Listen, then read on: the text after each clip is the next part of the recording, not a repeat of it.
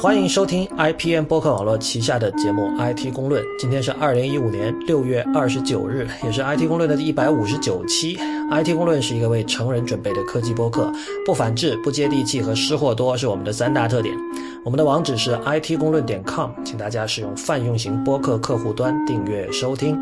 关于客户端的推荐，请访问 IPN 点 LI 斜杠 FAQ。本期 IT 公论由天天动听赞助播出。天天动听是一款多平台的音乐播放器，全面支持各种无损音乐格式。两周前，天天动听的 Android 版发布了8.0，这是天天动听并入阿里音乐后最大的一次更新。这次更新最大的变化是强化了推荐算法。新版的天天动听会基于用户的日常收听行为与习惯，推算出用户的音乐偏好。并匹配适合用户口味的歌曲与歌手，在综合工作、运动、开车、睡前等生活场景与喜怒哀乐的情绪，以及多样化的音乐曲风，让用户拥有专属的音乐推荐页面。而且，用户听得越久，推荐就越精准。除此之外，天天动听 Android 版8.0在 MV 弹幕上做了改进，并增加了歌手和歌单页面的评论功能。简而言之，个性化推荐和社交化是天天动听的两大方向。未来，天天动听会继续迭代，让音乐成为好玩的、可互动的，并且能够让乐迷表达自我的媒介。天天动听除了有 Android、iOS 和 PC 版之外，甚至还有 Simbi 版本。只要访问 ttpod 点 com，ttpod 点 com 就可以看到下载地址了。感谢天天动听支持 IT 公论。所以 Real 我们的 FAQ 更新了。嗯哼。呃，有几个变化跟大家说一下。一个是很遗憾，大家可能已经知道，那个德国的播客客户端软件 Instacast 最近关门了。所以呢，以前我们对于这个，就如果你暂时还不打算付费买这个播客客户端的话，但是你又觉得苹果自带的那个不那么好用，那我们会推荐 Instacast。但现在它已经关门了，我们就不能再推荐它了。呃，一个相对的好消息是在 iOS 九里面，这个 iOS 九还没有出哈，但是因为你从现在的 beta 版也可以已经可以看到。苹果终于更新了他们自家的那个紫色图标的那个 Podcast 软件，那我觉得只要有任何更新就已经是好事了，因为那个那个真的是万年不更新的一个一个 App，就表示至少还有人维护是吧？对对对对，就还在做，就是理论上应该等到今年九月的时候，iOS 九正式。正式发布了之后，呃，苹果自带的那个播客客户端软件会好用一点。嗯然后，同时我们在 FAQ 里也更新了关于这个 IT 公论的会员计划的一些事情。呃，首先有一个变化是，今后我们的每周一的那个会员通讯，呃，以前是会延迟一周。在这个网站上登出，呃，以后我们不会继续这样做了，所以就是每周一的会员通讯也会是这个会员专属的。另外，在内容上，就是以前的周一的会员通讯，呃，我们一开始说是这个节目的一个文字版，对吧？就是说，呃，如果你比如早上上班的时候你已经下载了，但是没时间听，但你又很想知道我们讲了什么，那你可以看一下那个东西。但是我其实我一开始我也是觉得这种做法有点，我觉得这是种浪费吧。就是说，如果我们两个人口播的内容，然后你要用文字版，呃，不是完全百分之百的这个 copy，但是基本是用别的呃不不一样的话重新说了一遍。我我总觉得，就我觉得如果我多一封邮件，我应该说一些不一样的东西。所以今后的周一通讯呢，有可能内容会跟我们这个周一同时上线这期节目是有关的，但也有可能是无关的。嗯啊，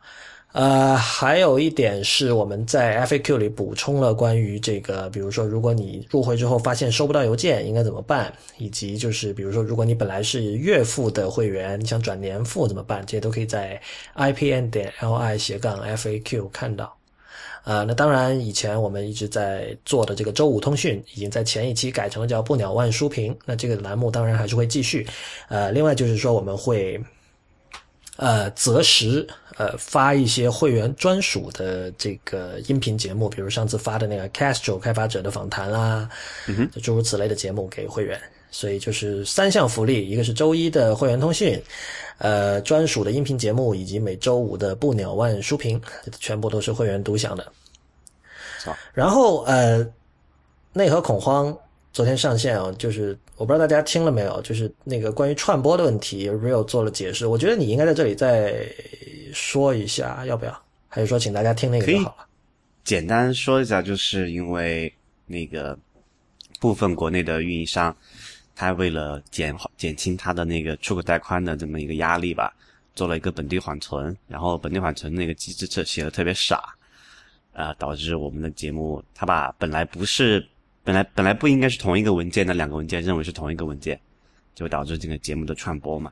我们根我们根据他们的这个 bug，我们也做了一些相应的调整，就希望之后的应该不会再出现同样的问题了。那如果你还有遇到的话，也希望给给我来信跟我们联系，我们看是什么新的问题导致的。理论上从上个星期开始就已经没有这个问题了，因为我们我们上个星期开始已经做了全面的那个改改变。呃，如果想知道更详细的说明，大家还是去听第二十期的内核恐慌吧，ipn 点 li 呃不 kernel panic 点 fm 就可以听到。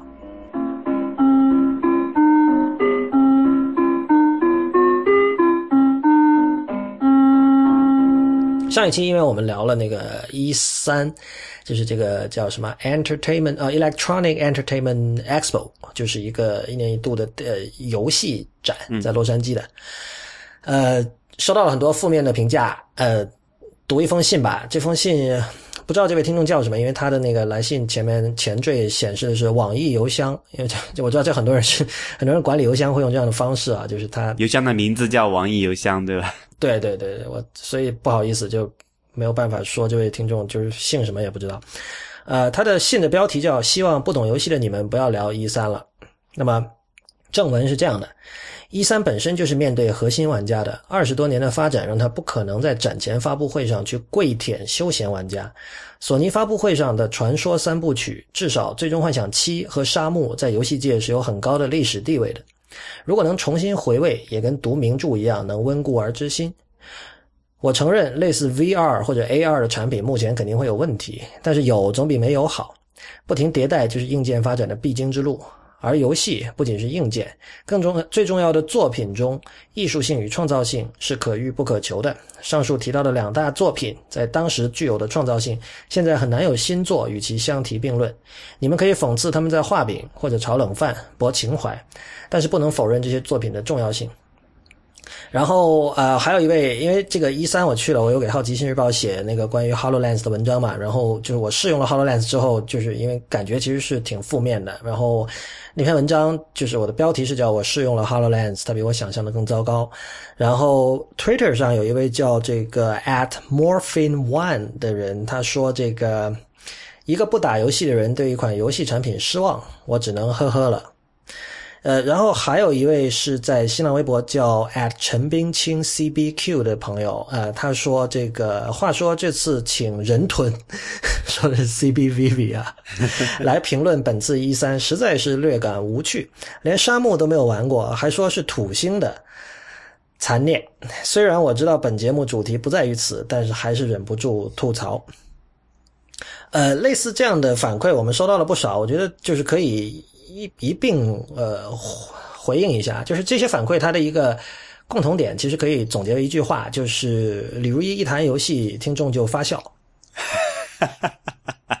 我我我我我当然我当然也一直有感受到这样的一种一种情绪啊，我也非常理解大家为什么这么说，但是我我我觉得就其实我懂或者不懂游戏，这完全不重要，就是你可以有自己的观点。那我觉得这几则反馈里比较有趣的是。比如那第一个人，他说希望不懂游戏的你们完不不要聊一三了哈。嗯，他传递出的一种观点是什么呢？就是说我们要看大作，就是他看不起休闲玩家嘛，说白了，嗯，对吧？他的他原话已经是这么说的了，就是他一三不可能在展前发布会上去跪舔休闲玩家，就是这个是怎么说重度游戏玩家的一个这一个圈子里的一个很典型的心态吧？因为毕竟他们对于我跟你们是不一样的。而且他是有多年的投资的，你知道吗？嗯哼，他投资了、投入了无数的时间、金钱，还有感情，然后会看到说，我们也知道这两年可能这个大作不像以前那么吃香了，对吧？就是很多人发现，哦，其实手游和网游，这很多就是在大家看来非常脑残的网游，好好赚钱，对吧？然后很多公司就没有办法，只能去做那些东西，然后大作反而能就卖出的拷贝不多，对吧？这这个这个趋势，其实，在各个领域、各个文艺类别里都有吧。就是如果我们拿文学来打比方的话，就是说大家不愿意看大部头了。现在一个两千字的文章就会被称为是 long read，对吧？长文。但但是，对，但是你觉得吗？就是有趣的是，这几个人，尤其是第一个听众，他是非常喜欢读游戏名著的。如果可以这么说的话，就是他会认为，就是说，比如说有鄙视链的话，他会认为去读名著的人是可以。绝对是秒掉那些读就是玩那些休闲玩家，比如那些只玩 Candy Crush 的人，对吧？到呃，还这这次还有一个谁我忘了，反正也是在那个呃啊，就是刚才那第二个人。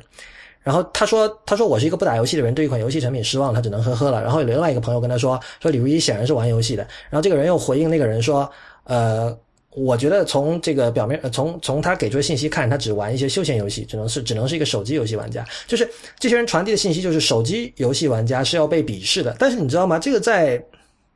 就我看到他们会有这样的情绪，我其实是很开心的。因为你知道，在比如说文学界或者说读书界，很多人是说，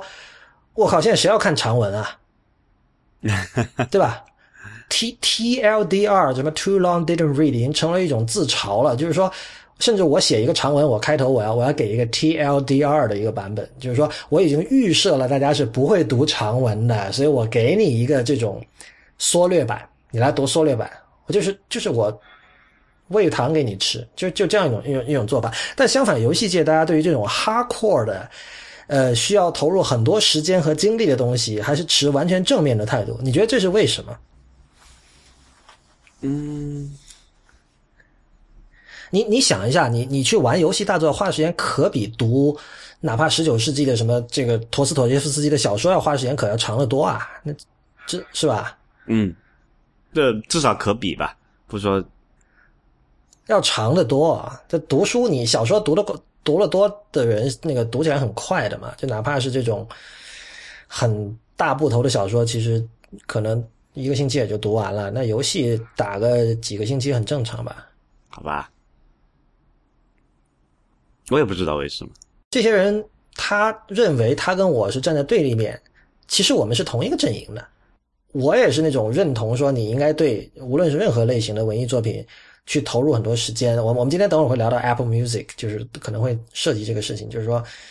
有些就我我比如说有休闲玩家和 Hardcore 玩家，那我们是不是可以说有休闲的听众音乐哈，然后还有 Hardcore 听众呢？我觉得，我觉得这个说法、这个提法在今天反而会觉得比较奇怪，甚至很多重度的 hardcore 的游戏玩家，他们对待音乐的态度会完全不一样。他们会觉得，对音乐就是我喜欢就好啊，你讲究那么多干什么？这很不 consistent 的。其实照这个说法来讲，其实我觉得在就算重度的游戏玩家里面，他也是要分类的。你可能是比如说，呃，我是一个重度的这种实时战略的的粉丝。但是我对另外一种完全不同的类型的，比如体育类、竞技类游戏，我完全就是一个 casual 玩家，因为不会嘛，对吧？就这种，就是每个人都有自己的那个给自己划定的一个重度的那个区域，你离开那个重度区域，你都是休闲玩家，没有什么好互相鄙视的。我觉得，我我觉得这个鄙视链的问题其实确实没什么可谈的哈，就可能各个领域都会有，文学圈也是有的，但是我觉得就是。游戏玩家，就或者说哈克尔游戏玩家，对于这种正正点，对于这种经典大作的那种重视和珍视程度，就比如说他会觉得你没有玩过沙漠，你就没有资格谈游戏。但是你想想，今天有无数的人在对写作，比如说一篇文章写的好不好，在进行各种各样的评判。那这些人很可能根本没有读过，呃，比如说 Truman Capote 的小说。对吧？或者说海明威的小说，呃，或者说什么 David Foster Wallace 的书，但是没有人会说，哦，你连 David Foster Wallace 都没有读过，你凭什么来谈论？blah blah blah blah blah，对吧？但是游戏界却会这样。然后，然后另一方面呢，这事儿诡异的是，就是游戏玩家这个群体给人的印象，又往往是很多时候是没文化的。大家不要生气哈，我我大家如果再冷静下来想一下，真的是这样的。为什么会有什么 GamerGate 这种事情？GamerGate 里面的那些人。他所做的事情，其实就我觉得就是莫名其妙，就根本是属于一个正常人不会去做的事情嘛，是吧？就所所以就是可能，我觉得一方面，因为这个有些游戏玩家这个年龄比较小，属于这个十几十几岁，就心智还没有发展健全这样一个群体。然后我不知道，可能还有一些别的原因，就是这这个社群往往给人的印象是不珍视很多东西的价值的。但是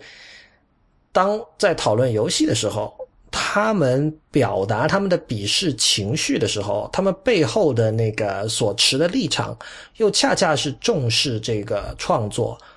呃，重视这种创意工作者的劳动，而且重视这种需要投入大量时间、有深度的作品，是这样一种态度。这个我觉得只能就是就英文叫 fascinating，就是非常让人就我觉得愿意去思考的一件事情吧。对，你其实很特别哦。那为为什么？我我一直觉得好像你玩游戏也很少，但是比如说你上次你是花了连续十几个小时打通了那个 Portal 二嘛？对啊，一和二一起。对，就是你你是在什么？对你当时比如什么样一个契机，你会说哦，今天我要花十几个小时打个游戏？那觉得还蛮好玩的。啊，对你为什么会觉得呢？是吴涛跟你说了吗，还是什么？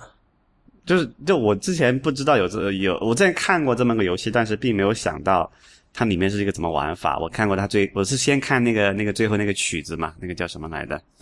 ，Still Alive，对吧？对，然后觉得很有意思，然后我觉得那个能写出这种曲子的人做的游戏应该不差，然后我就去玩。你是觉得那个歌词很有意思是吧？对对对对，就不就包不光歌词啊，就整个曲风也很也很也很就就很清新，也不叫清新，就是很怪。嗯。对，但是我我觉得这个是一个非常有，就是让我觉得很有意思的一件事情。然后我就玩那个游戏，我觉得游戏的设计也很有意思，就有点当年我玩那个 Braid 的感觉，时空幻境。对，它有一种完全我之前没有见过的这种游戏的机制嘛，所以我觉得这个很吸引人。这种人是把游戏当一个作品来做的，就是它里边肯定是在表达一种东西，就这种表达可能并不是说。通过文字在表达，但是在它是通过这个游戏的整个的结构的设计，比如像时空幻境，大家都知道你可以操纵时间嘛，对吧？对对，就是所以其实从这种角度来讲，我只是因为某一个点去去去试图去理解它这个东西，还有它那个主主故事的主线也挺吸引人的。但是我玩其他类型的游戏的时候，又是完全不同的另外一种心态。比如说我我我曾经哈 是一个比较重度的这个星际这种即时战略的玩家，就是为了追求一个所谓叫什么？就不叫打击感，叫什么战略感吧，那种东西。OK。然后在前段年初的时候，我玩了很长一段时间。这个暴雪还在，当时还在内测的，叫是暴雪英雄还是风暴英雄，我忘了。Heroes of Storm 就那种五对五的那种，一人控制一个英雄角色的那种，呃，就团队类型的游游戏。就是有时候那种操纵感和协作感也是挺挺有那个吸引力的。但是你说我要对某一个游戏有多到多深的那种品味，以至于对他有这种执着的追求，会批判人家别人说，哎，你们说都是就是扯淡，你们没玩过别逼逼，我还没有到那种那种层次。啊，我觉得你说这个很重要，哎，就是你知道你你是一个纯粹的游戏玩家，就是什么呢？就是你不是那种叫所所谓就 super into gaming，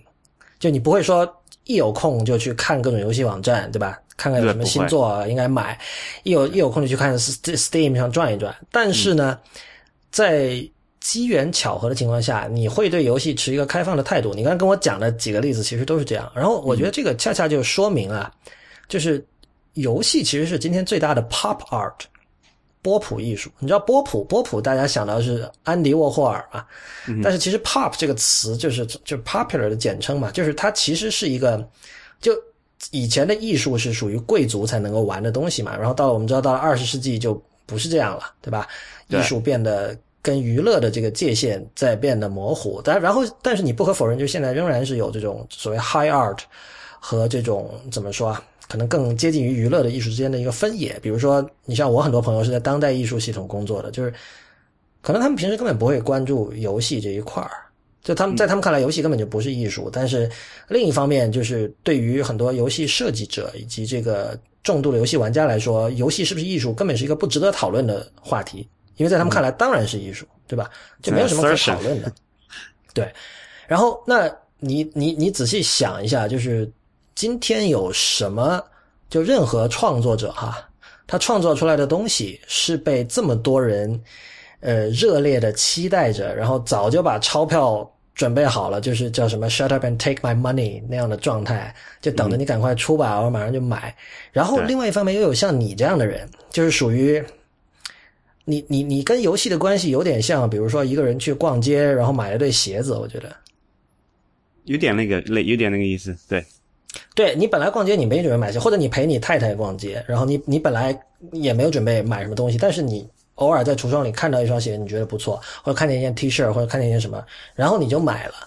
这其实这个是一个我觉得这是一种很好的一种状态，就是一方面你不会说对这个东西投入太多，而导致说你，呃，它不会成为我生活的一部分，对，对，就是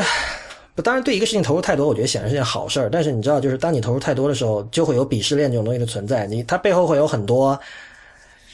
附附带的一些其实跟游戏本身没有关系的东西被附着了上来，比如说你你很在意说你是你够不够 hardcore。对吧？你你很在意，比如你你在网上，你你要显得自己很 hardcore，但是，所以所以我刚才说你对游戏态度更纯粹，就这个意思，你根本不在乎这种东西嘛，管你什么 hard 不 hardcore，对吧？对，好玩就玩，不好玩就不玩呗。对，就是一方面，呃，就你也不会抗拒，完全抗拒手机游戏，然后，但是你也不会说，就是说像刚才那位这个听众朋友所不喜欢的，或所以说或看不上的那种人。就是他觉得只玩手机游戏，觉得那种人根本就不是玩家，因为你也你也玩星际啊，对吧？你也玩这个 Portal 二啊，你也玩时空幻境啊什么的。对啊，就我觉得就是其实正常的也不算前场折纸，也不算过度过深，走在一个我是属于一个正常区间的 一个人，我觉得。嗯，对，我觉得就是你你就像就对你来说，就你跟游戏的态度就跟普通人跟对电影的态度其实有点像了。嗯哼，对吧？对就确实也有，呃，我我觉得就也有重度的影迷会去看不上那种只看好莱坞大片的人，对吧？这就有点像所谓哈库玩家看不上这个手机游戏的玩家，但是远远我觉得远远没有游戏玩家对这件事情那么的在乎。就游戏玩家对于自己的这种 游戏在游戏领域的 credibility 是非常非常在乎的，就是说我我时时刻刻就好有一部分人啊，我时时刻刻要体现出我玩的多。我我觉得这一点其实多少跟中国很多人玩的是盗版有关吧。那个什么，要是在欧美，小朋友买不起了，只能玩几款最喜欢的经典游戏，是吧？没有，我我觉得这个其实真的很重要的，就是那个，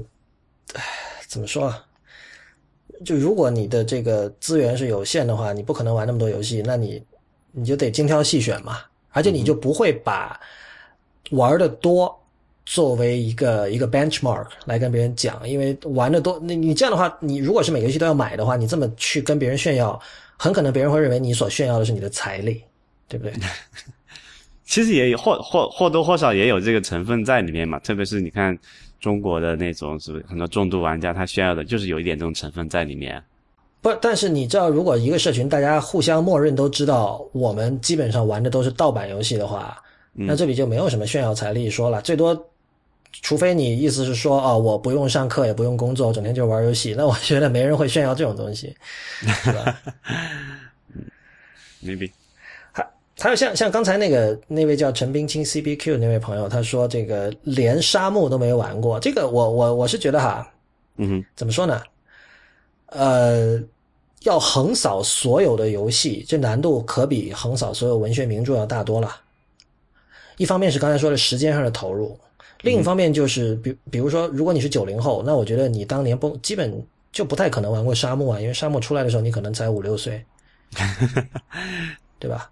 然后，然后还有，就算你是八零后，那个时候你小时候你买游戏机的钱问家里人要了，那这不同主机又互相不兼容，对吧？沙漠是一个 Dreamcast 的游戏，那你可能你当时你已经有我不知道那时候时间上可能搞错了，PS 还是 PS 二还是什么，反正这那应该是 PS 吧？那时候你已经有一个主机或者任。或者任天堂的当时某一个主机，你已经有那个主机了，然后你跟你妈说：“哦，我我想买一个 Dreamcast，然后只是为了玩这个叫沙漠的游戏。”我觉得如果你已经工作了，你可以这样。就很多人现在很多人会，当然现在大家也比以前有钱多了。就现在很多人会，我单单为了一款游戏去买一个主机。但是当年，我觉得大部分人跟家长提这样的要求是不会被同意的呀。嗯哼，这个还是跟各国的经济状况有一点关系嘛。不是，而且我觉得最关键的，这个这个还是其次，最关键的还是时间问题。就是你你任何，我觉得百分之九十九的自诩 hardcore 的游戏玩家的人，我都可以找出一款大作你是没玩过的。这不是说你不知道，很可能你你想玩他已经想了想了五年了，就是没抽出时间，非常正常的事情。真的有那种玩过所有大作名作的人吗？没有吧？我我觉得不太可能，就是除非这个人真的 什么什么都不用干，不然就算他照着攻略打通关一遍，不去浪费任何时间，你把那些所谓的经典游戏全部拉拉成一排玩一遍，估计得玩好多好多年哦。对啊，我觉得就是就是媒介发达的时代哦，任何一个领域你都很难这样。比如说你是一个重度的影迷，立志要把 Creative Collect 呃 Criterion Collection 的那些出的那些电影都看一遍，我就立过这样的志啊。我以前还在淘宝上还是哪儿买过那种什么一个两百 G 的硬盘，里面装了很多 CC 的电影，我就立志要把它都看一遍。到现在可能十百分之一有没有看到？十分之一肯定没看到。就真的没有那个时间去看游戏，就更不用说了。你看一部 CC 电影，可能一个半小时、两个小时，嗯哼，对吧？我我对这几位朋友就没有任何负面的情绪哈，就是凡是给我们写反馈的朋友，我都很感激。但是有些事情，呃，是不是真的和你们最初想象的是一样的？就这样，对。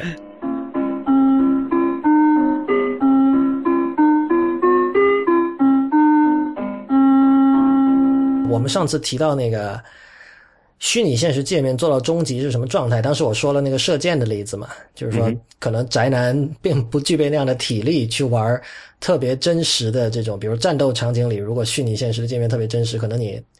如果你臂力不够，可能你弓都不一定拉得开，是吧？但是其实你要再往前推一步，虚拟现实界面做到极致是什么？其实就是 Matrix 啊，我们都看过那电影嘛，就你在 你在虚拟现实里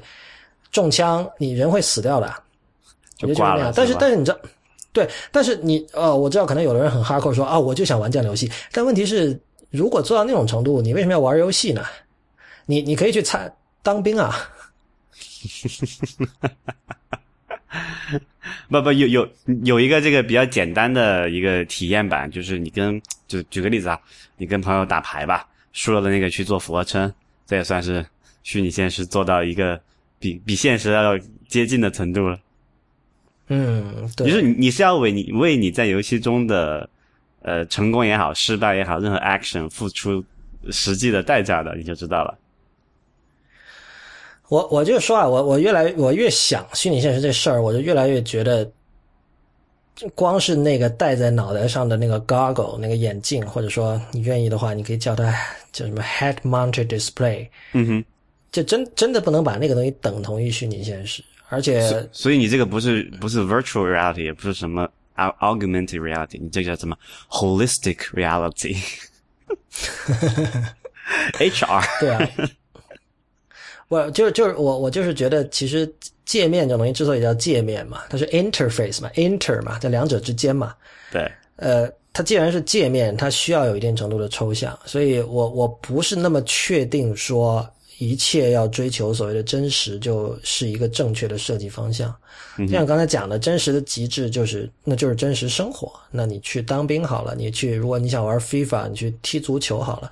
那以前也讲过，就是 game 本身在英文里，它既是体育比赛，又是游戏，对吧？本来也有这样的一个一个关系存在的那里。对，好吧，拉拉杂杂说了很多，就是我知道说的不太清楚，但是那个，哼。大家有要吐槽或者说其他的反馈，还是可以给我们写信。我我觉得这个问题是很有意思的。呃，那今天的正题开始，一开始有一些这个，这今天主要肯定最后会讲那 Apple Music，因为是后天，就是呃北京时间呢是七月一号，这个东西就会正式的上，因为那时候那天会那个苹果会发布 iOS 八点四，现在的这个版本是八点三嘛，那八点四出的时候，这个 Apple Music 就正式发布了。我们今天等会儿会讲这个产品。啊，我我们等会儿再讲这个，先把一些其他的新闻过了。第一个是这个 iOS 九，因为现在 beta 已经出了嘛，然后现在里面他们里面有一个呃叫 Safari，我不知道它正式名称是叫 Safari View Controller 吗？对，就是叫这个名字。对。就简单来说，呃，你知道大家知道以前很多 App 它里面会有一个内建浏览器嘛，对吧？In-app browser，比如说如果你用这个 Instapaper，然后里面有个链接，你点了之后，你可以选择把它存到 Instapaper，但你也可以选择用内建浏览器打开，对吧？很多 App 都有这样的，什么新浪微博都有这样的内建浏览器。但是 iOS 九开始呢，就以前的在 iOS 九以前，如果你要跳转到 Safari，那你就是一个跳转，就是一个标准的呃两个 App 切换的动作翻。对，像翻扑克牌一样的一个动画嘛，就是整个那个 Safari 从后面翻过来。这个动画其实，在这种 cognitive 在知觉上的那种断裂感还是挺强的。Real，你觉不觉得？呃，因为你知道你你被弹出去了。对，没错。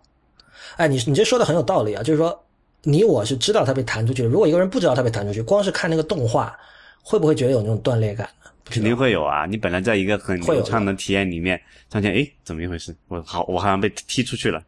然后再回去回不去，嗯然后再手工，你得知道按两下 Home 键，然后再滑回去，对吧？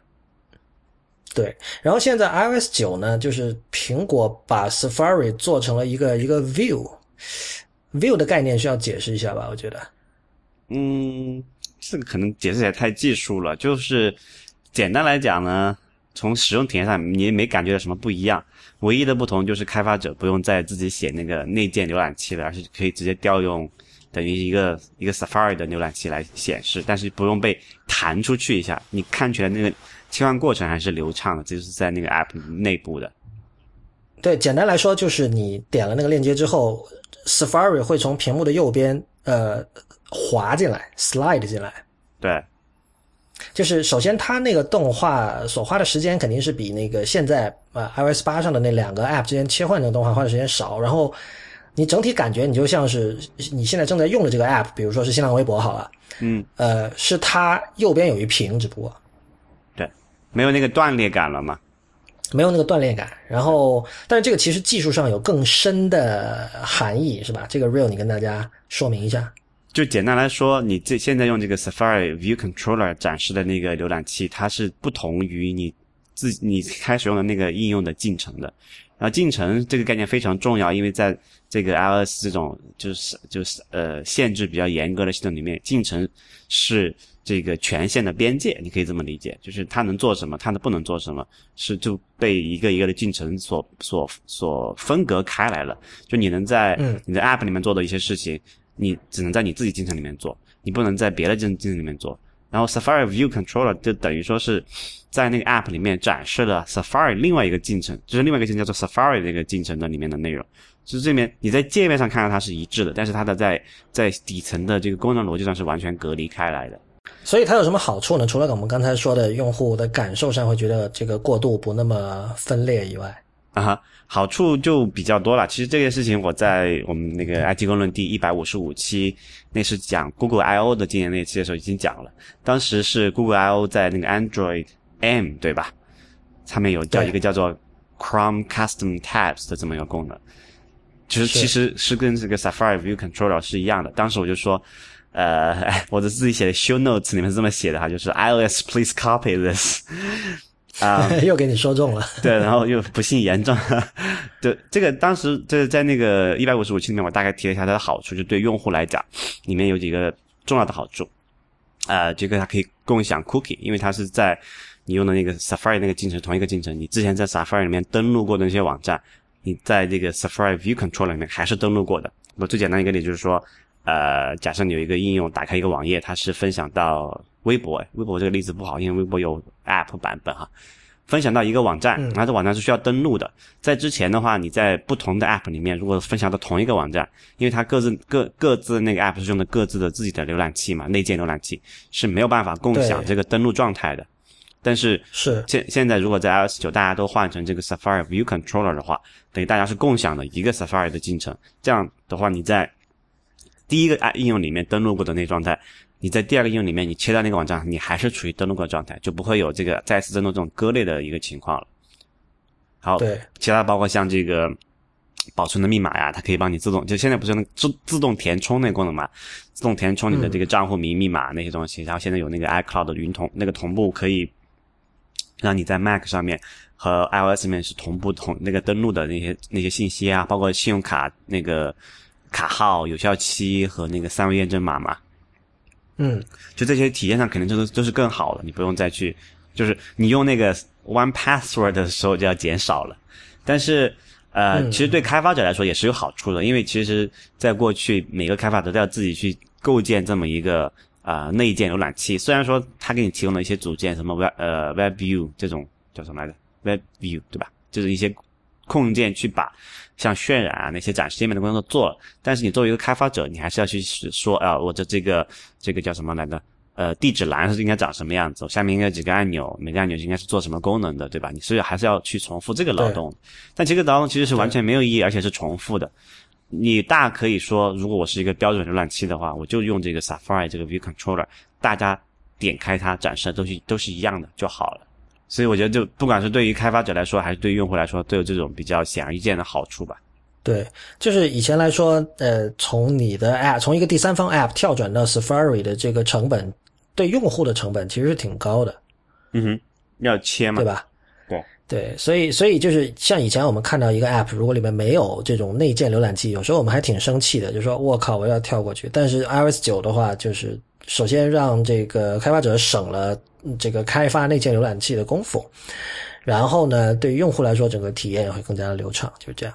呃，有一个问题我想问你的啊，就是说，如果有人用过现在的 beta 的 iOS 九，会发现，比如说你跳到这个 Safari 之后，在这个顶上左上角，就是 Status Bar 的左上角会有一个 Back to 呃某某 App 的名字。比如说，如果你是从 Google Map 跳过来的话，它就会 Back to Google Maps；如果你是从这个叫什么 Instagram 跳过去的话，它会说 Back to Instagram，就很清楚，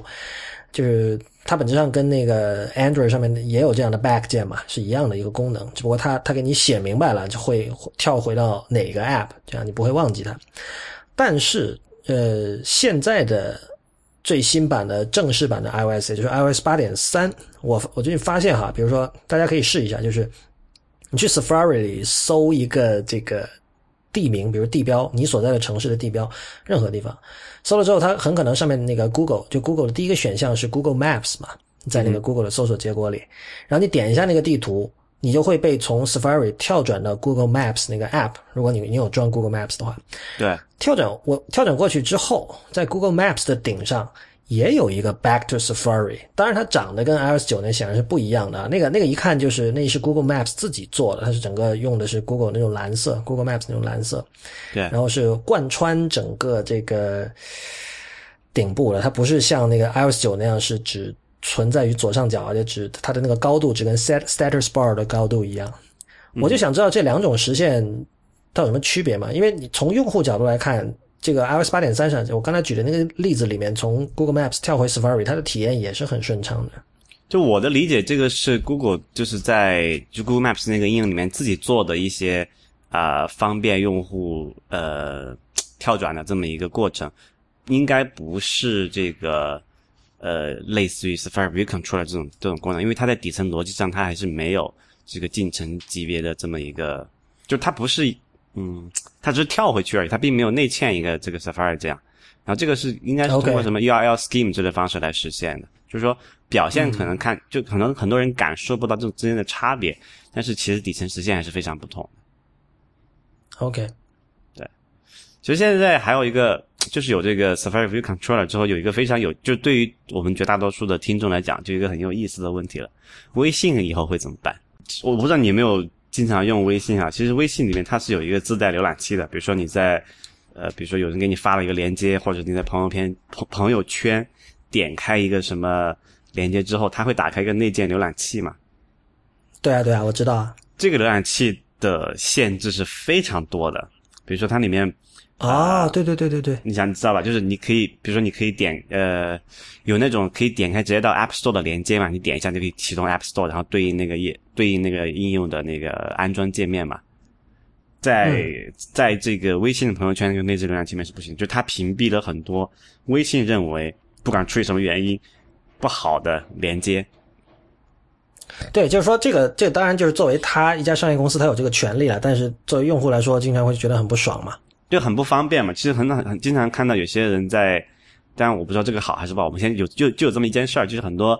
应用它可能会在微信朋友圈里面做这个所谓的推广，然后推广之后呢，你点开那个应用的，就是通过微信进到那个应用的网站的第一个界面，就是告诉你，他说，请点那个屏幕右上角的那个三个点的图标，然后选择在。叫什么？呃，在 Safari 中打开这个页面，然后你才他他得他得写明告诉大家，否则很多人就不知道怎么。他得先判断你的那个那个叫做我们浏览器有个叫做 User Agent 的东西，就是告诉你这个浏览器是什么浏览器。他得先判断你这个浏览器是微信，然后如果它是微信的话，就会展示那个那个提示说点开那个东西在 Safari 里面看这个网页，然后你才可以。在这个网站上点击那个安装连接，跳到 App Store 里面去，就这个一个过程是非常啊，叫什么脱了裤子放屁的。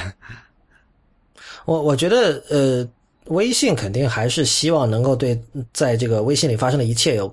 高度的控制了，但其实这个问题取决于就是 iOS 九之后，苹果会不会规定第三方一定要必须用 Safari View Controller。对，这就是我最最关心的问题，因为其实从微从那个微信的角度，它有很多各种各样的商业的理由或者是安全的理由去去做这种限制，但是这个东西对用户是好还是不好，我们可能要不能只从微信的利益角度出发，对吧？然后，对，如假设如果苹果要求说，呃呃，iOS 九以后提交的所有 App，只要用到内建浏览器的情况下，就是那种你都需要用这个 Safari View Controller。那微信就没有办法在这里面，因为那个进程不是它控制了嘛，它就没有办法去限制说用户能打开什么，不能打开什么了，对吧？然后这个时候，微信是否愿意采呃采用这个 Safari View Controller，或者说是不？首先是苹果会不会强加这么一条限制？然后一个是如果苹苹果加这个限制，微信会怎么办？我觉得很有意思，大家可以关注一下。还有我不知道啊，像现在那些微信公众号，它不其实仍然是一个一个 Web View 被嵌在微信里面吗？那些又怎么样呢？啊，那些就我觉得可能比苹果最一个务实的做法，就是它不会说限制说所有用 Web View 的东西都要换成这个 Safari View Controller，因为有时候我们用 Web View 只是作为一个界面的一部分，对吧？比如说公众号就是这么一种状态，我觉得，呃，这个时候的话，我觉得它应该不会去。这么去去限制它，这里也必须用这个 Safari View Control，它还是可以做一些限制的。说老实话，呃，现在微信内建的浏览器哈，你它体验是不差的。就除了你刚才说的那种，就是的有限制，比如说要点某个链接，它不会正常跳转什么的。如果你只是看看，比如说一个公众号里篇文章的话，嗯，它你完全可以 argue 说它跟 iOS 九里面的那个 Safari View Controller 对于用户来说是没有本质区别的。就如果你不只是看，不需要登录的话。对啊，是这样子，但是这个时候就限制了这个你这个能在内内置浏览器里面做什么样的事情嘛？就是说，啊，就其实微信的做法也很简单，就是我不想让这个内置浏览器有多强大的功能，因为还要你回到我这个微信的 app 来用嘛。这么你说从自私点角度这么考虑吧？但是你作为用户来讲，那有时候我就从这个连接点过去的，我为什么还要再点右上角展开一个菜单，然后在 Safari 里面打开才能进行进一步的登录的那些操作呢？我觉得这也是很奇怪的一件事。就说到底还是一个什么权力的斗争的问题，看到底谁的胳膊比较硬呗，他说。呃，有没有微信在微信工作的听众给我们爆个料啊？匿名的嘛。好吧。这周还有一个事儿，就是那个有一个叫 Circa 的呃新闻 App，C I R C A，然后它是什么？它它关门了。然后它是什么呢？它就是那种叫所谓 bite size 吧，就是就把它会做一定的 curation。然后比如说出现了一个事件，呃，它会从各方整理这个各种文章，然后它会比如说你你我们经常如果去看，比如看《纽约时报》一个文章里面出现了。某个事件的名字，比如说，就说发去年发生在这个密苏里的那个 Ferguson 这个城市的事情。那比如说他写这个事件已经是第三篇文章了，可能他就说，呃，就是这个 the event at at Ferguson。那么你可能根本不知道他在说什么嘛。对吧？所以像 Circle 这种，它就会把这些这种相关的背景知识以一种结构化的形式给你整理出来。比如，它会有一个名词解释 Ferguson，然后它就讲说，哦，这个城市在哪儿？然后可能里面有个地图，你点开可以看，是吧？还可以知道这个城市人口是多少，然后发生了什么事情。嗯，呃，然后有各种什么去到维基百科的链接啊，这个那个的。呃，它是比较早用这种方式来做新闻的一个一个产品，然后后面也有一些。仿效者吧，甚至我觉得那个以前我们讨论过的 Economist Espresso News 啊，就叫 Economist Espresso 吧，还是什么？对，Espresso 也对，跟他也是有点关系的。包括那个 Yahoo 的那个 News 也是类似的嘛，就是说它这两个是一天他会选择那么几条六七条新闻给你，然后每个都短短的，然后背后会有一些啊，不，那个是呃 Espresso 那个是短短的，但 Yahoo 那个它背后会有一些相关链接，然后链到什么相关的结构化的一些这个信息吧。嗯，但是 Circle 现在关门了。对，但我我觉得其实我觉得有点说是必然的吧，因为就是。我我反正我很少见到有人用这个东西，虽然它是开启了一个风潮的一个 app，这种还是怎么说呢？小众吧。就在他出这个关门新闻之前，我都不知道这个东西这个东西的存在。哦，是吗？对。OK。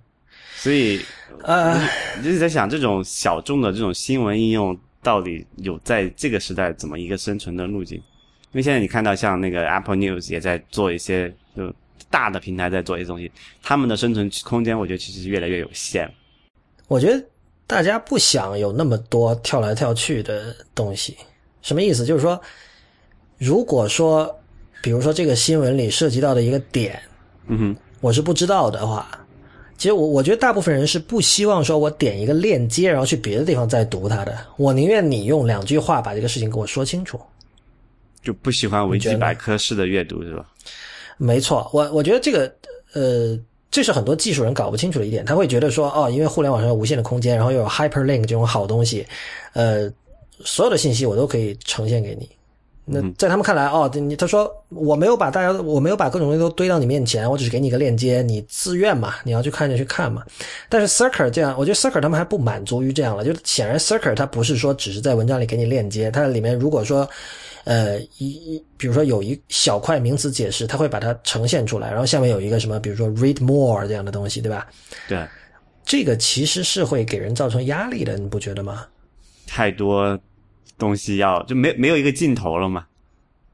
就是说，对，没错，就是说你我你已经是 curate 过了，那。我的假设就是，我只看你 curate 过之后的东西就 OK 了。我觉得这其实是 Economist Espresso 做的好的地方。当然，它有一个金字招牌在那儿了，Economist 嘛，大家觉得公信力很强。Circa 没有这样的一个优势。但是你去看 Economist，其实它每篇可能就是两三百字的一个东西，但是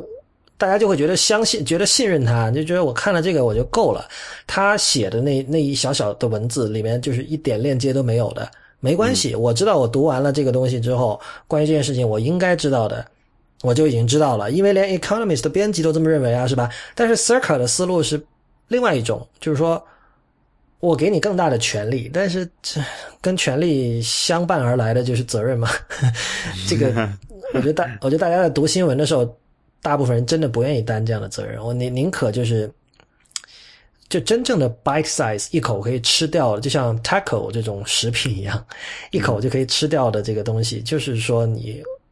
一瓶，比如说，或者我就稍微滚两下，我我不要再练到什么地方去，跳转到什么地方去，再去看另外一个来另来源的，又是另外一种笔法的写的东西，这样很，我觉得对很多人来说很浪费时间。我我真的我我不知道，就是除了那种特别 obsessive 的人，谁会真的就是，或者你是做这行的人，或者你是为了尽量把这个事情的这个方方面面都搞清楚，然后去知乎上答一个这个这个一千票以上赞的这个答案。嗯，除了这些人以外，我觉得大部分人真的没有耐心去去这样去读新闻。对啊，我觉得受受众可能就是这样的一个群体，没有办法在这种基础上去什么逆逆风而动啊。对你你说的小众，我是这么理解的，嗯，就是说，这就是会去这么认真的，就其实你基本上是一个以一个从业者、一个编辑的一个眼光在读新闻了。我觉得这样的人肯定是不多的，对吧？然后他又是一个免费服务。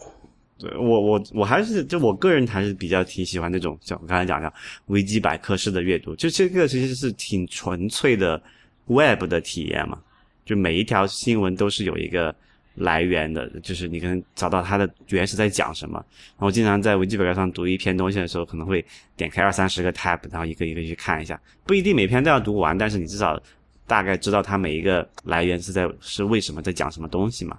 但是确实是比较费脑的。我觉得读维基百科不一样，读维基百科我也喜欢这样。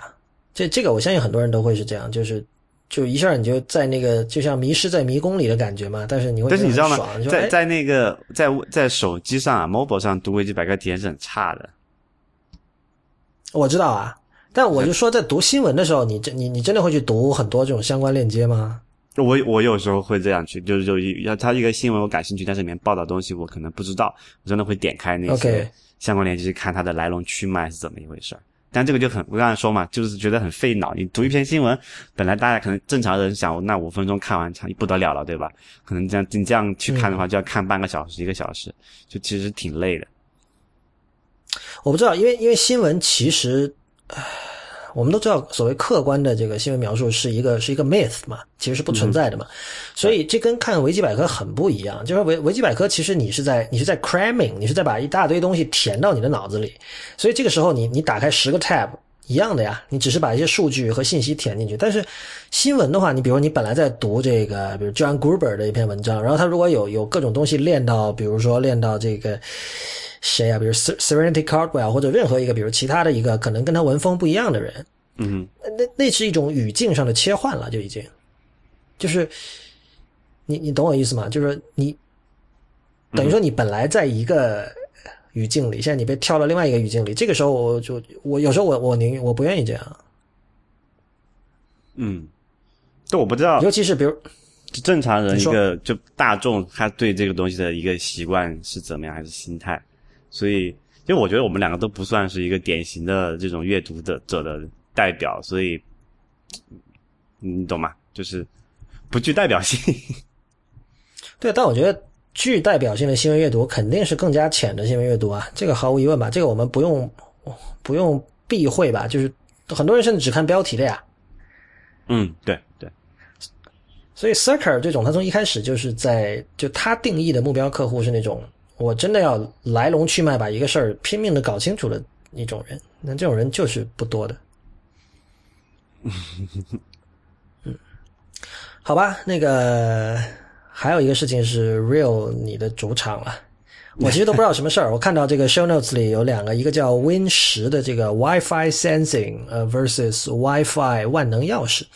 啊，这是一个 Hacker News 的一个链接。还有一条是叫我我现在说的是我们在这个录之前我们准备的这个录音提纲哈，录音提纲里相关的还有一条叫三六零 WiFi 孕妇模式，然后是一个知乎的答案。所以这两个是什么呢？呃，这两个事情都跟这个我，我觉得我个人对这个无线这些东西还挺感兴趣的嘛。然后第一个事情是也挺有意思的，最最开始我贴的并不是这条 Hacker News 上面这个连接，而是我之前在前周吧，还是之前在知乎上看到一一串很一个问题，呃，就是那个问题叫做为什么 WiFi 万能钥匙总是被骂，而 Windows Phone 中的 WiFi 感知，就像讲的 WiFi Sensing。却无人在意，因为我感觉到这这这知乎上的人对这个东西的态度和那个 Hacking News 的态度是截然不同的，让我觉得非常有意思。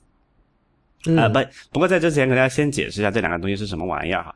啊，WiFi 万能钥匙，这个可能很多国内的用户都知就见过，或者是至少在朋友的机上看到过有这么一个图标，它长了一个钥匙的形状，然后它写的 WiFi 万能钥匙，干嘛呢？简单来讲就是。你用它，但这这个主要出现在安卓手机上，因为 i i i o s 上因为这个技术的限制，好像做不到这个共享这个东西。就是在安卓手机上，你可以装这么一个应用，然后你用这个应用，可以它的它的吸引用户的点是说，你用这个可以免费蹭别人家的 WiFi。哦，蹭网。对，蹭网，没错，因为这很现在很多城市，就不管是大城市也好，还是二三线城市也好，都有那种随处可见的这个无线这个 WiFi 基站的发射的信号嘛。因为大家大家都在用手机，可能大家里会装一个，而且很便宜，几十块钱就能买一个。啊，然后电信它默认也是送一个那个什么猫，也是带那个无线功能的嘛。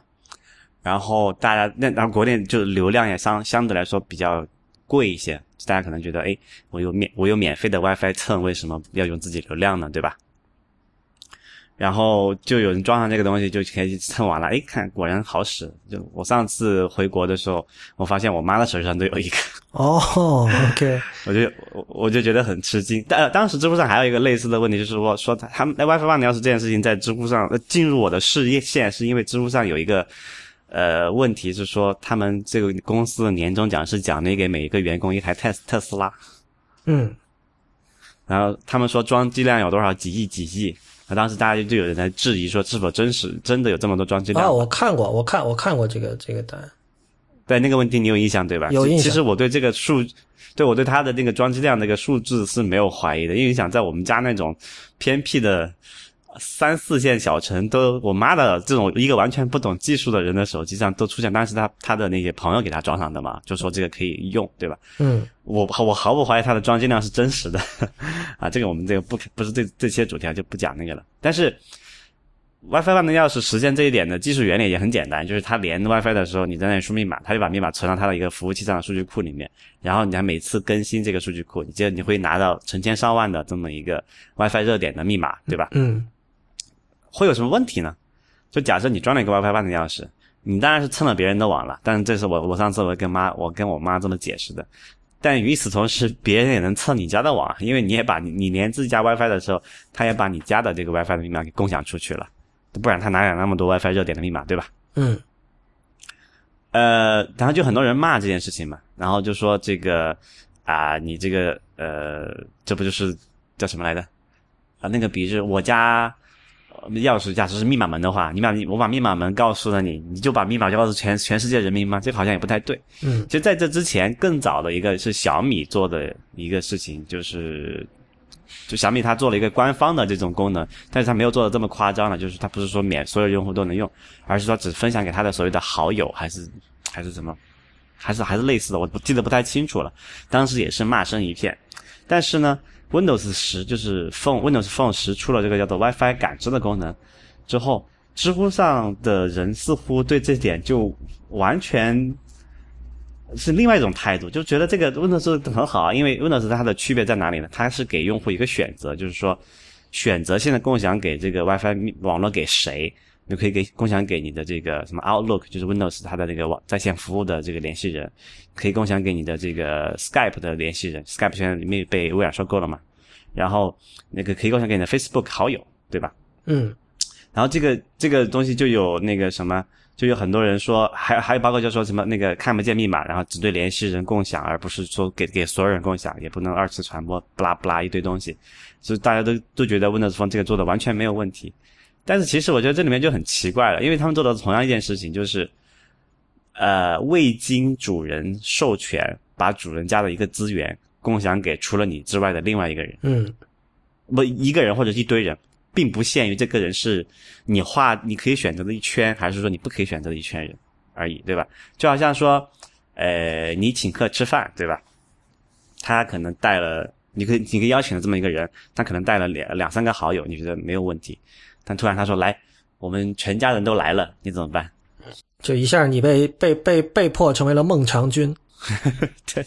就就有这么一个感觉，所以我觉得这这三个东西啊，一个是小米的那个，然后一个是这个 WiFi One 的钥匙，WiFi One WiFi One 的钥匙可能是做的最最极端的，然后这个 Windows 十的这个 WiFi Sensing，呃，WiFi 感知，我觉得在本质上并没有任何区别，就是把一些就我们在就是就我们这个 social norm 里面，就是什么社社会规范里面，我隐含的假设破坏了。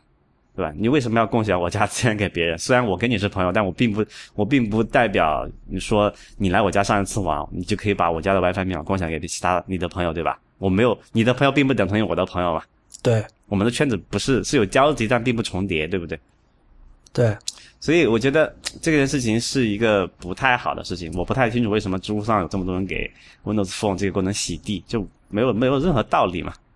都是都是应该这种东西都是应该批判的。那那个孕妇模式是什么？啊，对，那个还没讲完哈，就是说这个从技术上怎么解决呢？其实也比较简单，就是啊、现在很多那种稍微好一点的路由，它有一种叫做访客模式嘛，嗯它你跟主你是自自己主人连的那个 WiFi 的那个是有密码的。对，然后访客连的是另外一种，然后访客连另外一种，它是说它它没有密码，你点开它是一个页面，然后页面再要输入访那个主人给你的一个特殊的账单独的一个账号密码才能够认证的。很多人可能在机场或者说在那个酒店遇到过这种类似叫做呃，就是我不知道中文叫什么，呃，类似于 portal 吧，这种一个网登录页面的入口页面可以访问对。对对，这种它就不能，因为这个东西它不能截获，呃，就起码在安卓上我的理解，它是不能截获那个浏览器里面输入的那个密码。当然，你说它 WiFi Wi- WiFi One 的要是它做一个这个什么，呃，单独的浏览器来登录这个，我也我也没话说，对吧？但是正常的话，它不会做到这个 这个程度上去。就这个是一个解决方案啊、另外一个解决方案就是。卸掉 WiFi One 的钥匙，然后定期更换你家的 WiFi 密码了，但这个可能会杀伤力比较大一点。啊，我自己的方案是比较土，就比较简单粗暴一点。就我自己是那个路由器是我跑的一个开源的系统的这个呃，这个我可以创建一个访客网络，然后定期自动更换那个那个访客那个 SS 那个那个热点的密码嘛。嗯，对，所以这样就会稍微麻烦一点，但是我觉得个人安全上会好一些。然后，而且这样访客网络和这个我自己的网络是隔离开来的，这样就哪怕有人呃呃共享出我的那个访客网络密码，对我来说也没有任何损失，就觉得可能上网慢一点，对吧？其他们都没有太大的问题。呃，说到这个，顺便吐槽一下那个呃那个最近也小米那个就是说小米 WiFi 小米 WiFi 吧，它出了一个四零四页面劫持的问题，就为什么？大家都不明白为什么你们会去购买这种这种没有节操的 商业公司的呃 WiFi 路由器，因为 WiFi 路 WiFi 路路由器对个人家里的信息安全也好是一个非常重要的节点。我建议还是选一些比较放心的品牌或者这个企业，就至少它在这个东西上跟你利益没有冲突的去去的产品吧。比如说苹果的那些啊，还有一些像呃传统那些厂商做的一些东西，就非智能的 都是好的。哎，所以这个你对于智能路由器的态度有变化吗？我们这个 IT 公论第二期你就讲了这个智能路由器的问题。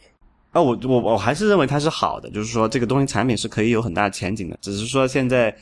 呃有一个这个信任的问题，因为这个确实一个非常重要的节点，大家都在争夺。其实那那期节目之后，我们也看到了，对吧？有什么三六零啊、小米啊，还有什么各种好多厂商都投入了这个的那争夺战里面去。呃，也算是我们也算是在站在这个这个就是这个战争的开头去预预预预告了这么的它的开始吧。但是其实从现在看来，还没有发现一个特别好的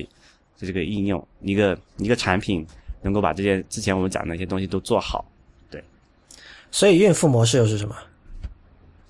啊，孕妇模式这个就比较有意思了，这个是一个纯技术的吐槽，本来应该放到内核恐慌讲的，但是还是放到这儿吧。我觉得这个可能对大家的那个对大众的影响力要大一点哈。就是三六零不是有个一个什么安全路由器嘛？它最近出了一个新的功能，叫做什么所谓的孕妇模式。你现在你知道很多人对这个就很多人这个什么电磁辐射是非常觉得恐怖的一件事情，对不对？极端的一个例子就是说，呃，是说有一天有个邻居来敲门，说，呃，问能不能把你家的这个 WiFi 热点给关掉，然后一问为为啥？他说我老婆怀孕了，然后他不想受辐射，所以呢，我一看你周围好多五十个热点怎么办？我就挨家挨挨家挨户去敲，对不对？啊，就觉得辐射太大，太太大不好，先先破除一个迷信吧，WiFi 热点的这个发射的无线信号的那个强度。比你手机可是弱多了。如果你要去担心这个，那你先把手机扔了，那个手机扔了再说。我们先不说别的。对，然后第二个就是说，手机基站的辐射也比那个 WiFi 基站的辐射那个强度大多了。那你先把那个周围你家周围的手机基站都干掉再说，我们再来谈剩下的事情。你如果你你能完全抛弃手机，能完全抛弃这些东西，我们再来谈那个 WiFi 基站的辐射比较好一点。就然后再说，就其实手机那个都是非常安全的，完全不没有没有。就这个是科学证明过的嘛，没有什么值得担忧的问题。但是始终有那么一些人觉得这个宁可信其有，不可信其无嘛，对吧？然后，然后这个三六零嘛，他们这个就出了这么一个，既然市场有，市场既然市场有这么多人相信这个，在而且在这个众多各种路由器的厮杀中，我没有什么特别的优势，那我这个也是个卖点，对吧？我出一个孕妇模式，说你我开了这个模式之后呢，我这个辐射就小了。那你大家觉得哎呀好放心啊，对不对？就大家在家里有孕妇也可以用了。其实给了大家一个心理上的理由，说啊，终于不用再被播出去。你看那个三零零都说了，这个孕妇可用了哦。嗯。你看三零零都说了，你你还不信对吧？嗯。但是呢。呃，这个这个问题是在知乎上有这么一个叫如何评价这个安全三六零安全路由的孕妇模式啊，里面就有很多高票回答，就去批判这个三六零，这个就是我玩弄大众嘛，这点当然是对的，我觉得我丝毫不怀疑这个他们是在利用这种呃大众不了解这个的这个心理，或者说我们科普做的不好的情况下，他去做一个怎么我们讲这个 social engineering 的东西，去操纵大众的心态，去去提升它的品牌价值嘛。这点是确实值得批判的。你甚至可以说它是造成所谓的虚假广告也好，但是你怎么去判定？那你官司你去打。但是我想，我想讲的是另外一回事儿，跟这个有关的，就是其实我们现在很多人，假设我刘烨问你啊，你买到一个路由器，上面有个选项叫做呃发射功率或者有什么穿墙模式，你会把它调最大吗？我应该不会去调它。我我不我不相信它，因为就以我的经验来判断，这种东西都是就是骗人的呀。并没有什么卵用，是吧？对啊，对啊，对啊，对啊，对啊。呃，但是很多人我知道，他说：“哎，我家里这个，因为现在国内的很多是那种楼房嘛，就是那种它的那个有承重墙，里面是钢筋的那些，会导致信号不好。很多人会想：哎呀，那我搞一个路由器信号强一点，不就能够解决这个问题了吗？所以他们就其实很多路由器的卖点，不就是说我有什么所谓的穿墙模式啊？之前那个之前那个什么极路由出的时候，它不是也主打说我们这个信号墙？呃，其实所有路由现在国内卖的厂商的都在打这个信号墙，能够穿墙，能够覆盖很大的一个区域，楼上楼下都可以，对吧？嗯。但是呢，这件事情并没有那么简单。就是从从那个更加科学严谨的角度来讲，并不是说它的功率越强，你能就收到的信号就越好或者怎么样。其实很多时候只会添乱的，特别是在这种城，我们中国这种这种就就是人口密集、居住的密集度比较高的情况下，你经常在一些什么写字楼啊，还是在这个家里的时候，你搜一下，打开那个基站，你看周围都能搜出好几可能几十个热点的情况下，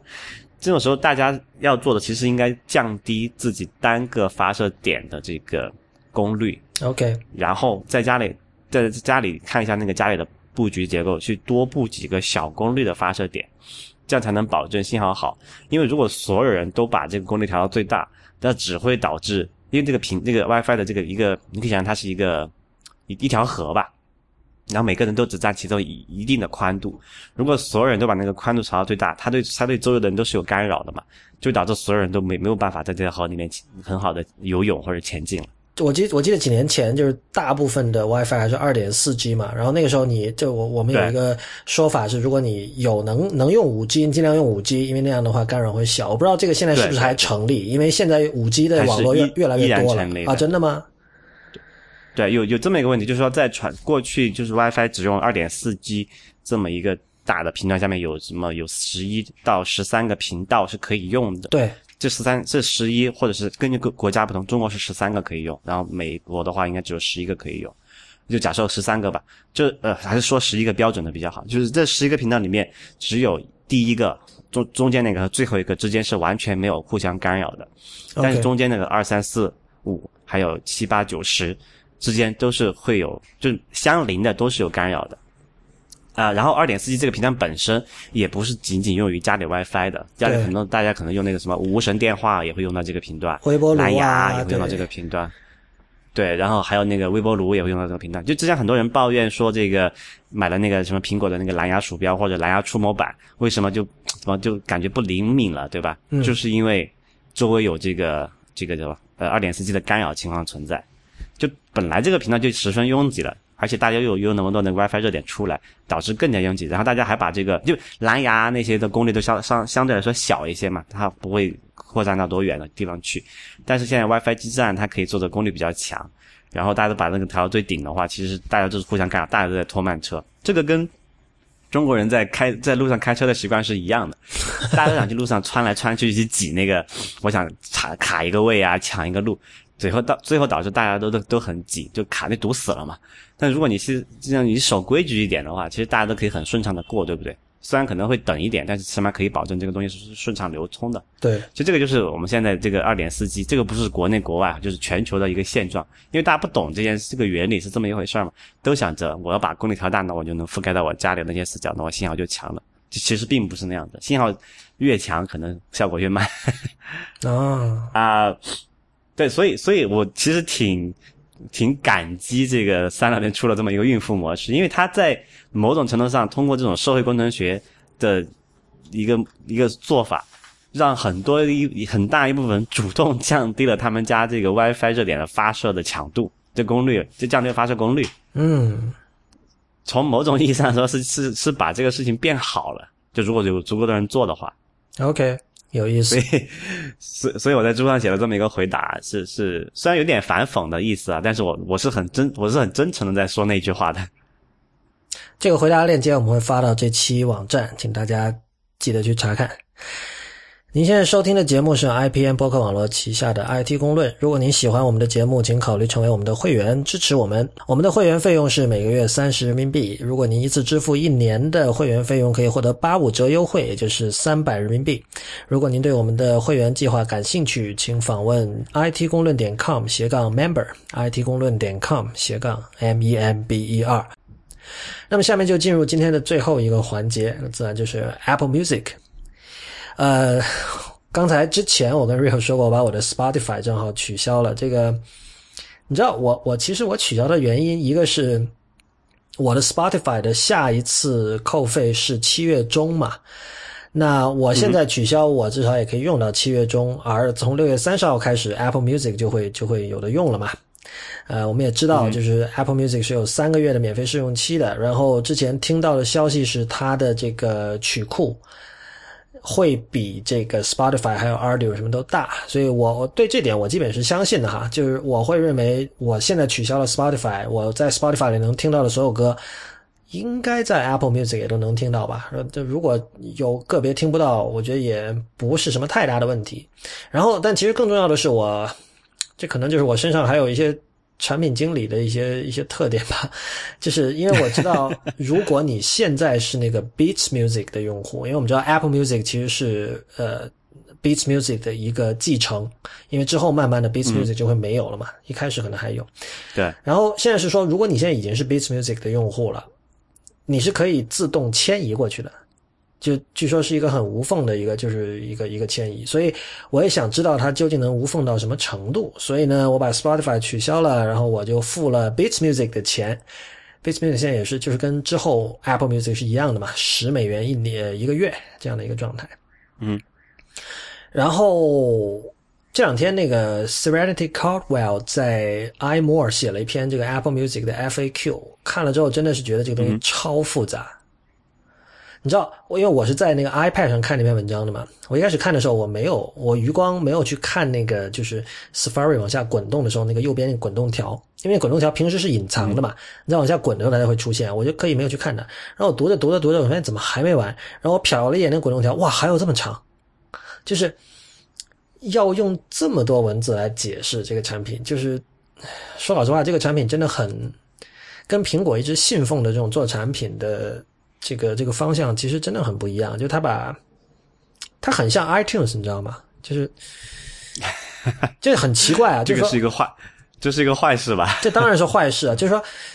照理说这是应该是个 clean slate，应该是一张白纸，是吧？重启炉灶，但是感觉怎么这里面有很多 legacy。就很奇怪，就 iTunes 现在这么臃肿，是因为对吧？它已经十多年了，不断的这个什么 App Store 往上堆，这个那个又往上堆，是吧？一开始只卖音乐，后来卖电影、卖电视，后来又 App Store 又同步，又这个又那个，肯定会很臃肿嘛。对。但是，我我们来看一下 Apple Music 有什么东西啊？就是它它首先。有这个流播的服务，对吧？就是跟 Spotify 那个一样的。还有一个就是说，你现在用的那个苹果的那个叫 Music 那个 App 里面的功能，基本上在那上面也还是有的，对吧？你以前在 iTunes Music Music Store 里买过的音乐，肯定在那上面还是能够听的嘛，对吧？嗯。呃，然后它里面还有一个还有一个电台，就应该说有不止一个电台，有一个是叫 Beats One。就是 Beats 一数字一，那个是苹果找的一些这个英国还是哪儿啊？有那么三四个比较知名的 DJ，然后来给你选曲啊、打碟啊什么的。而且那个是 live 的，就任何时候你进去，你都可以实时的听到，就跟传统的收音机是一样的。有那么一个东西，好吧？然后呢，还有一个 Ping 的继承者，Ping 我们知道是苹果以前做过的，但是后来失败了的一个。音乐社交服务，那么现在这个东西变成了叫 Connect，呃，Connect 简单来说就是它它其实主要是给这个音乐家用的，给给给艺人用的，就是你为了跟你的歌迷交流，等于说有点像是你在那个大家要记得刚才说的所有东西都是发生在同一个 App 里面的哈，就是这个叫叫 Music 的 App 里面，它这下面有有有有有个下面是个 Tab Tab Bar 嘛，其中有一个 Tab 右数第二个就叫 Connect，你点进去之后你就可以看到。我想象中应该是各种艺人的 feed 吧，比如说有点像是一个艺人的私人的 Instagram 加，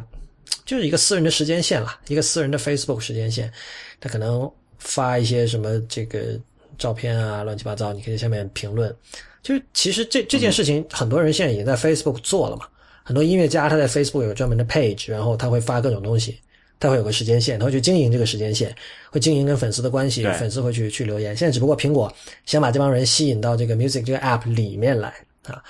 然后还有什么？大体就是这样吧。对，就这几个功能。但已经相其实比就是 iTunes 更复杂了嘛。呃，这倒未必吧，但至少它它跟因为它做了加法，没有做减法。不，但至少那个 App Store 那个 App 没有。整合进去，如果那个整合进去，那就真的是疯狂了。对，其实这个产品是挺奇怪的，但是呢，另一方面呢，就是我现在不是在试用那个 Beats 嘛，Beats 有些东西还挺有趣的，就是我对它是那种一半爱一半恨吧。就是你知道 Beats 有那种著名，就 Beats 非常强调自己的人肉 curation 嘛。然后这个这个特点当然会被 Apple Music 继承了，就是它会，它有些员工了，说白了就是就听音乐比较多、比较懂音乐的，会帮你去去选，帮你去拉一个歌单。比如今天以前以前我总觉得这种歌单就像那种，就比如说哦什么运动时候听的啊，什么这个做作业时候听的，我觉得很无趣嘛。在今天我看了一下 Beats 里面有，比如它有一个 Impulse，Impulse 是一九六零七零年代的一个爵士乐厂牌嘛。然后六十年代那个那个 John Coltrane 就爵爵士乐的一个大牛，就是他在那个厂牌，然后七他去世，他六七年死的吧。然后之后他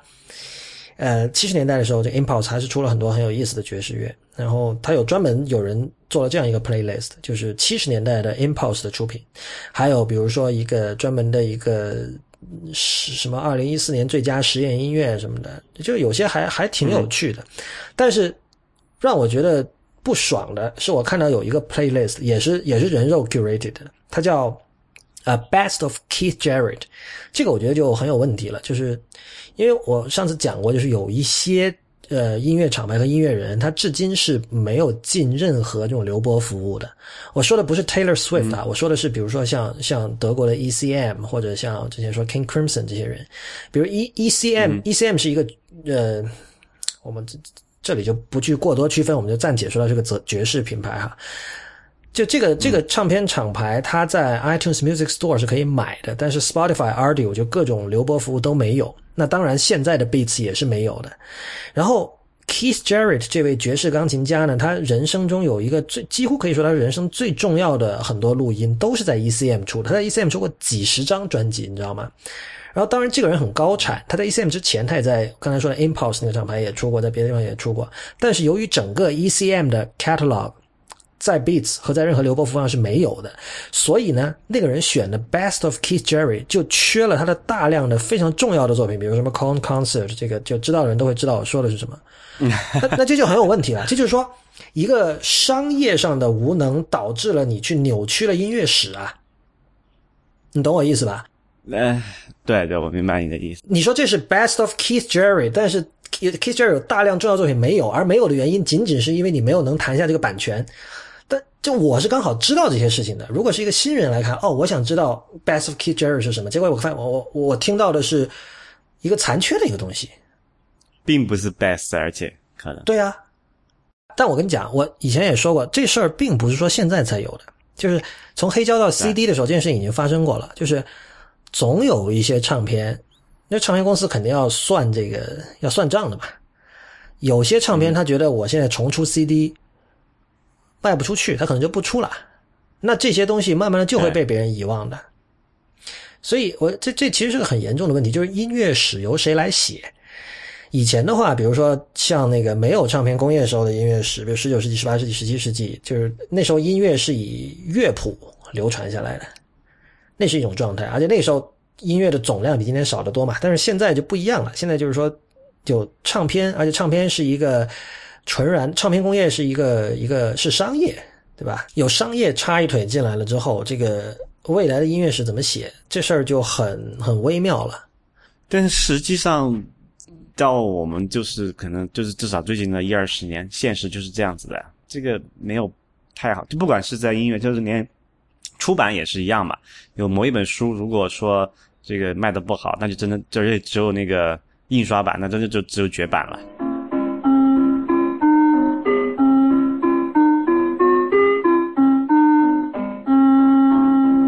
Apple Music 可能大家比较关心的是那个 Taylor Swift 最近的一件事情。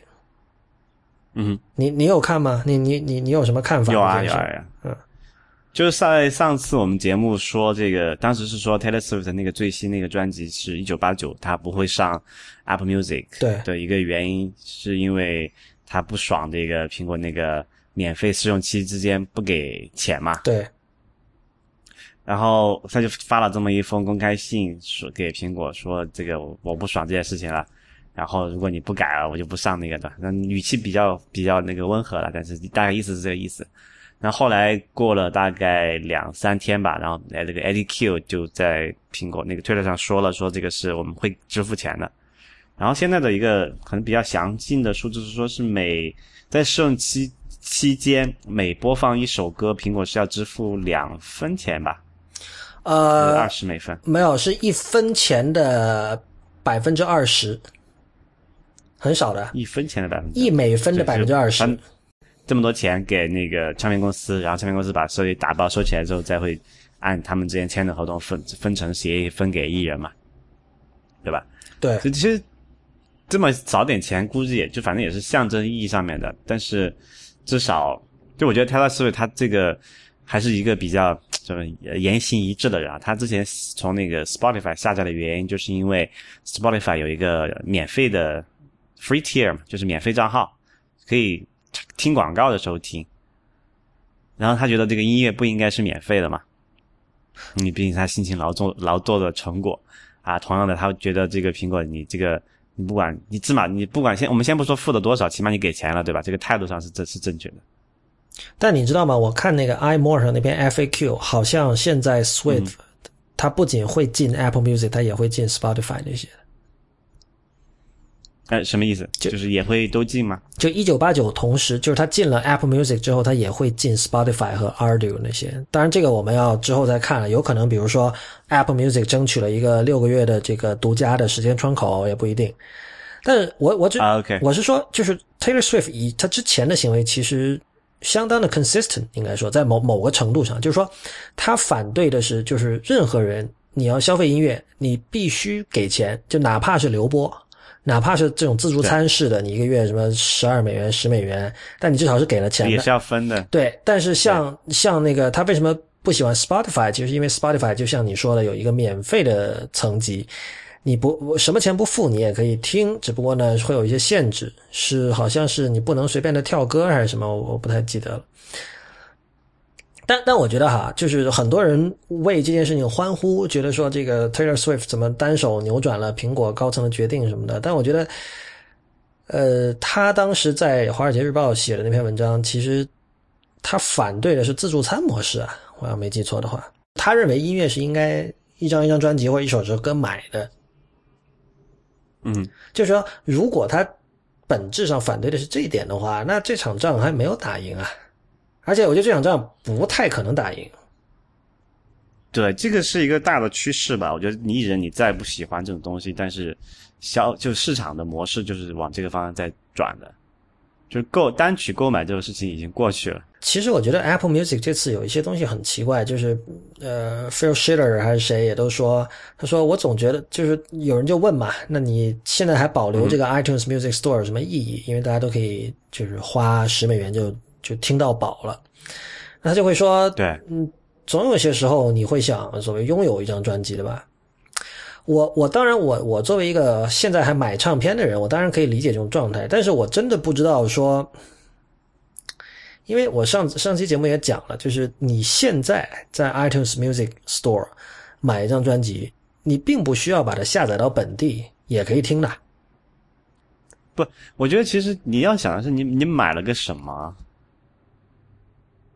对吧？你过去买了一张专辑，你买了一个买了个黑胶，你买了个物理实体，那个你怎么用那是你自己的事儿。那后来有什么有这个电影啊，是蓝光有更多的限制了。像现在你在那个苹果的那个 iTunes Music Store 里面买了个音乐，你到底是买了个什么？你就买了一个所谓的永久播放权而已。对我，我觉得哪怕你是买文件，我都是可以接受。但是买呃怎么说买永久播放权这件事情。在 iTunes Music Store 都可以留播的状态下，我真的不觉得说它跟 Apple Music 有什么区别。换言之，就我真的不觉得说，就比如说像如果 King Crimson 的所有的专辑都可以在 Apple Music 听，我就不会去，很可能就不会去再去 iTunes Music Store 里去买那些专辑了，对吧？因为我买了，我也未必会下载到本地的。嗯，没错。然后 Apple Music 当然就中国肯定是没有的，因为中国到现在为止在连它连 iTunes 音乐商店都没有嘛。因为音乐属于管制品，那么但是台湾和香港是有的。OK，啊，他们的那个曲库，曲库应该是全球一致的。这个其实也很有意思，因为唱片公司跟很多种内容放一样，他喜欢按地区授权嘛，这是一个旧时代的一个传统。我不知道这次苹果是怎么谈的，是没有这样的说法了，因为我们都觉得按地区授权其实很扯淡嘛。作为这个呃互联网上的音乐来讲，呃，你现在如果去看 Apple Music 点 com 斜杠 music，就是它的那个音乐那个页面哈，它是这样，就是如果你是 Apple 点 com 斜杠呃，apple 点 com 斜杠 music，那就是默认是美国店，美国的那个页面。然后你比如说，如果 apple 点 com 斜杠 hk 斜杠 music，那就是香港店。嗯，现在只有美国的那个页面，它上面有写说六月三十号上线。所有其他地方，我因为我看了英国、看了台湾、香港、日本，还有加拿大这几个地方，全都是 coming soon，就不知道啥时候，今年吧，啊，晚些时候没没有没没有具体日期，但是我不知道，因为。我在网上看到的消息都说是感觉好像是要上都一起上的样子，他没理由，没理由后天只先上美国吧？我觉得这个版权，我觉得可能是要单独再谈的吧，就是不是每个国家都一样的，而且像中国还遇到中国这种奇葩国家，可能永远都不会上。啊，你这么悲观？不，就就就这件事情就觉得会很奇怪，比如到时候六月三十号大家都升级 iOS 八点四的时候，中国区的用户点开那个。那个 music 那个，你看下面有那个那些东西吗？应该没有吧？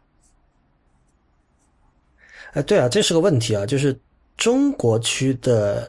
收到了八点四的那个更新包里，会是会不会缺这一块儿？就肯定那没有的话，就肯定是没有啊，那个按钮啊，什么都没有了，怎么到时候怎么办？所以就是说，中国区收到的更新里，它那个 music 是跟以前会是跟现在会是一样的，没有任何变化。我猜会是这样，不然你你变化了之后，那些东西都没有啊，都是下面按按钮都是空白啊，有什么用呢？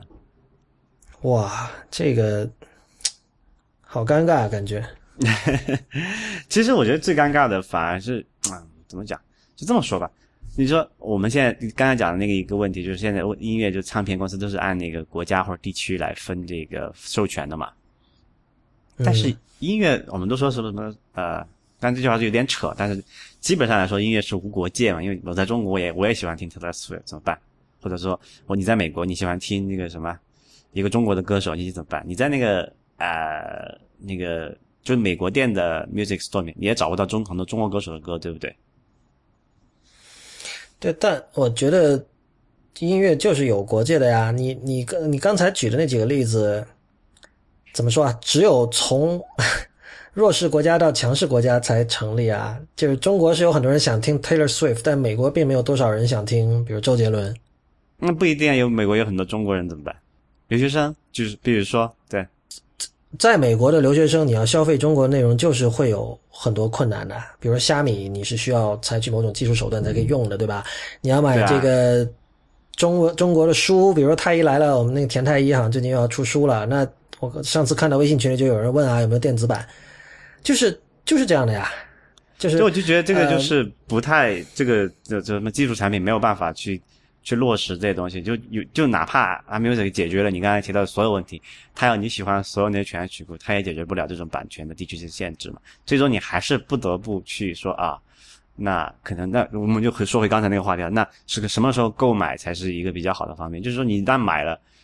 你就可以带到你电脑里面，你可以随着你你带走。你可能用不到云服务那么方便的东西，但是你好歹可以听啊。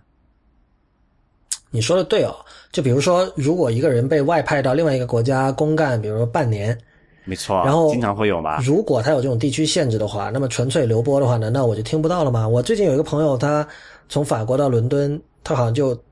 当然他用的那是个盗版站哈，就那个盗版站在伦敦就用不了了。但如果如果是正版的，对，如果是正版的，就是如果比如说 Apple Music，我是法国区的 Apple ID，嗯，然后我到了法国以外的国家，他说啊，对不起，您所要点播的音乐在这个地区暂不支持，这个就很很可笑啊。不就是就要翻墙了嘛。其实很多人就中国的人翻墙是用一个原因，呃，不叫翻墙，用 VPN 哈。中国人用 VPN 是因为一个显而易见的原因，但是很多外国人用 VPN 就是另外一个显而易见的原因了。比如说我我我导我的那个导师，他他喜欢看那个，因为他在美国念大大学嘛，上大学，然后他喜欢看那个就是就是 college basketball，这东西叫什么？OK，就是校园篮球赛，对 这这之类的。但是他人在加拿大，那个东西的授权是没有办法很方便的在加拿大看了，他你没办法，只能买一个 VPN 账号，跑到美国去，然后在美国去。再托美国的朋友买一个那个付费的那种账号，在美国的网站上去流播这样。哎，所以这个就是单买的好，就是我们刚才说单买好像已经没有好处，是就很很可笑的是，现在单买唯一的好处就是这个，对吧？对可以让你不会被版权方的愚昧，对，不会被版权方的愚昧所所限制住。就单买其实是更贵的，这个是毫无疑问的一件事。所以那当然，当然在现在这个这个层面上，单那个你就购买 purchase 这件事情，你到底是刚才我就问你到底买了什么？我就可能买了，很多时候你就买的是这么一个自由不受限制，它并不一定是呃更方便的，但它可能是更灵活的。嗯，就想想想到这件事情还是挺挺悲哀的啊，就是技术这么发达，我们却还要受制于这么几百年前的诞生出来的这么一种版权呃产权体系的的的限制来做这种事情。还有一个事儿是那个 Apple Music 是支持 Apple Watch 的，这个我是我是看了 iMore 那篇文章我才我才意识到，这个有点意外，而且他好像是说那些音乐会存到 Apple Watch 的本地哦。对，这个之前在 Watch 他们发布的就没有推不可以不可以购买，第一次亮相 Watch 的时候都已经提到过这件事情了嘛，就是它是有。就目前目前我们买的那个 Apple Watch，它是有一个内置八 GB 的内置存储空间嘛，然后超小对占掉一些，可能还有个一半儿，估计可以用来给你存放你的东西，我记得上次吴涛说操作系统占三分之一，差不多应该差不多。一个是手表的这个容量的问题，还有一个是就是你用什么东西来播放啊？就是蓝牙耳机不是每个人都有的呀，然后难道用那个手表自带的那个 speaker 来播播播放吗？那个效果不太好哈，但是可以放的，应该是可以放的。就是以前用手机外放已经被人鄙视的很厉害了，现在如果有人用手表外放音乐，不知道是一个什么状态。但我觉得那件事情可能就是说是一个你可以，但是你并不会真的想这么干的事情，因为确实很麻烦。首先，你通过这个同步到那个手表上去，这个歌这个过程就已经比较慢了。大热天不是要留播嘛，对吧？留播的话，那当然就不用，好处就是不用等同步这一点，你可以随时切。但是你放在手表上，如果你手机不在身边的话，你就不能留播了呀。然后你只能呃存在手表上，嗯但是那个空间又比较有限的情况下，你怎么办呢？其实那个就是 M P 3那种随身播放器，早期的时候我们也有这种痛苦嘛。最开始的时候，我记得我买的第一个那个 M P 3播放器是一个什么牌子我忘了，只有六十四兆的存储空间。OK，就就如果我把那个歌压到九十六 K 的，呃那就只有一张专辑啊。就差不多勉勉强强能装一张专辑，对。就那个时候大家 也过了，对不对？那再早年听那个什么磁带也好，还是磁带机，还是这个 CD 机也好，也就差不多一张专辑的这么一这个一个容量，大家也都忍了。现在在手表上放，可能也差不多吧。如果你要真的存上去的话，然后如果你手机在身边，那当然可以通过流播手机流播的方式。对我我我我不知道，反正我对于 Apple Music 我很期待的，这种期待是更多是一种认知论上的期待，就是我想知道最终是一个什么样的状态，但并不是说哇，我迫不及待等着这个东西赶快来，我就可以听到很多很好的音乐了，因为就是 从从从从这个意义上说，你可以说 Apple Music 并没有去试图解决什么新的问题，因为就是说现在人们听到音乐能够听到音乐的管道已经是太多而不是太少了。嗯哼，所以，然后当然 Apple Music 主打说哦，我有活人 curation，这个是那个 Jimmy Iovine 一直强调的东西，但我就不清楚这个，